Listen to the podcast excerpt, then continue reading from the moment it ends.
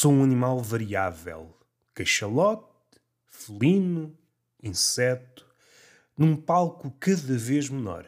A performance, por isso, está condenada. A dança vai minguando de amplitude. Não é à toa que surgem notícias, a cavalo de profecias, ou vice-versa, de que o fim está próximo. E é um fim, como direi, espremido. Um fim de perímetro reduzido, um perímetro humilde.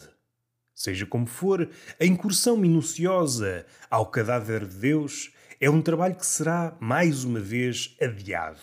Sem amarras e sem sereias, sem o canto nem o silêncio, somos apenas aquilo que, à falta de melhor termo, diríamos cadáveres.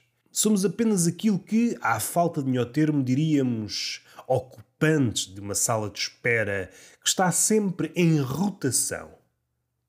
A dança, inviabilizada pelos passos que não demos, está condenada a uma saraivada de substituições. A legenda nunca permanece. Somos um quadro, diríamos mutante, ainda que o nosso epitáfio nos desminta.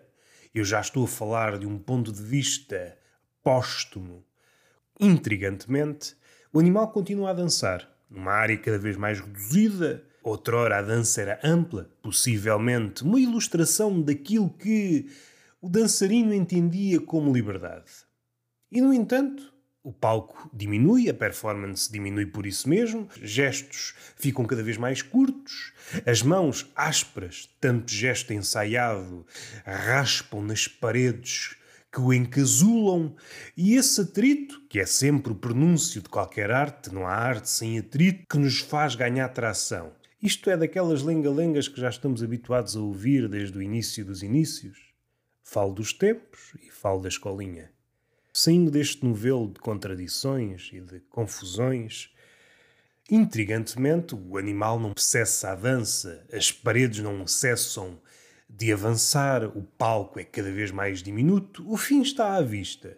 Será carne compactada? Será espremido pela vontade das paredes? O palco será reduzido a um ponto? E da performance ficará apenas o sangue, e caberá aos vindouros analisar tudo o que aconteceu ou o que ficou por acontecer.